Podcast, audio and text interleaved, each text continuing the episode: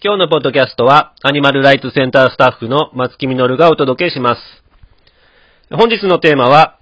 今の社会のレベルに目線を合わせるってどういうこと？ということについて。これまでもたびたび、アニマルライツでは限界があるからこそ、アニマルウェルフェアの取り組みがあるんですよということを説明してきましたが、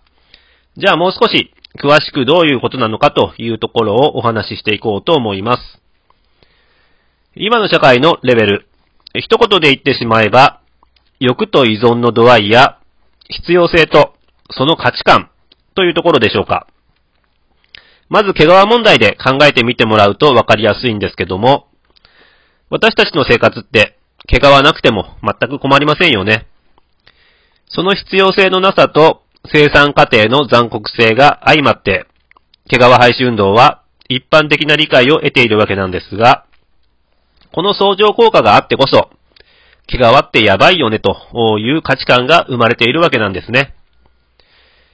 毛皮問題に対してアニマルウェルフェア運動をしないのは、最初からこの見通しが立っていたからであり、押し続けたら倒れることが見抜けていたからなんです。結果的に毛皮廃止運動は、ビーガンではない人もたくさん巻き込み、運動を加速させることに成功したとちなみに今は、毛だけを使用したラクーンウールやフォックスウールなどの商品が出回っていますが、もはや毛皮ですらないという。そんなことをして消費者の目をごまかさなくてはいけないような。逆に言えば、この変化は廃止間近のバロメーターになっているという、そういう状態なんですね。これが毛皮に対する今の社会の価値観ということなんですが、一方で、畜産はどうでしょうか？見た目だけの毛皮と違い、お肉や卵って一年中毎日のことですし、まず正しい栄養の知識からして理解されていない。そこを理解したとしても、最終的には美味しいからという最大の壁が立ちはだかる。毛皮がない生活なんて考えられないという人は滅多にいないけれど、肉や卵がない生活なんて考えられないという人はたくさんいるのが現実ですよね。やっぱりそこには無視できないレベルの欲や依存と、その誤った必要性からの価値観が根深く存在しているわけなんです。また生活を変化させるという面倒くささがあることも私たちは受け止める必要があるのではないかと思います。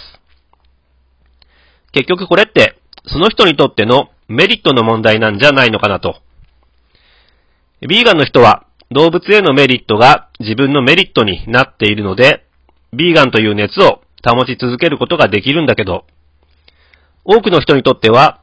動物へのメリットが自分のメリットとはならない。だからこそ、今の生活を変えることになかなか興味が出ないということなんです。軸がそういうことだと、おのずと自分に都合悪そうな情報は無意識に目をそらすというようなところもありますよね。例えば、ビーガンになったら税金払わなくていいですよ、なんて世の中になったら、ほとんどの人が食いつきますよね。それとか、お肉や卵で高い税金を取られたり。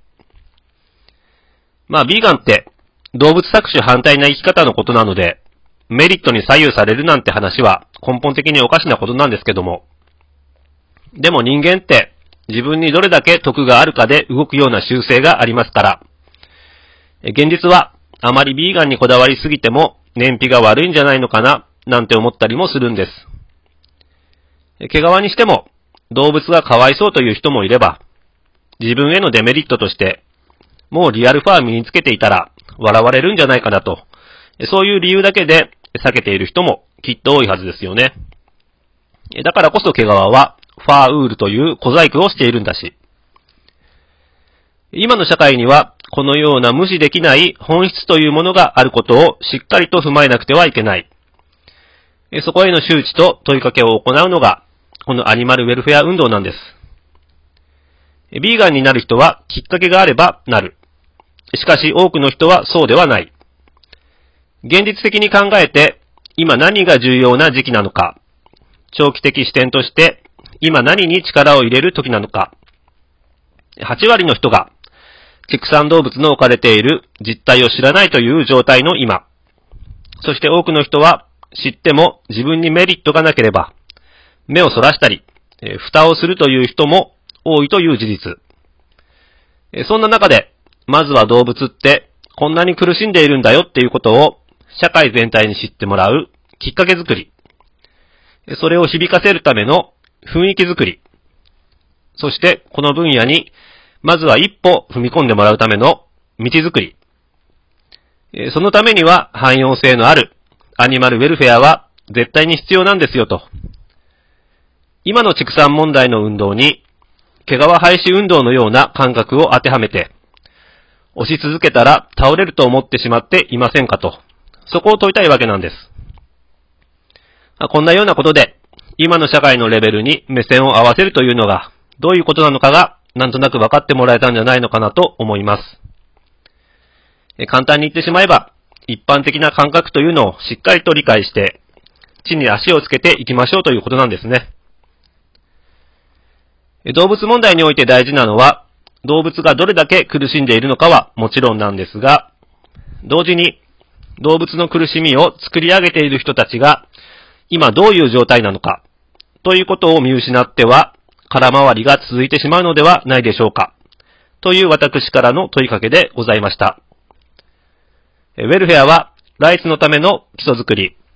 アニマルライツセンタースタッフの松木みのるでした。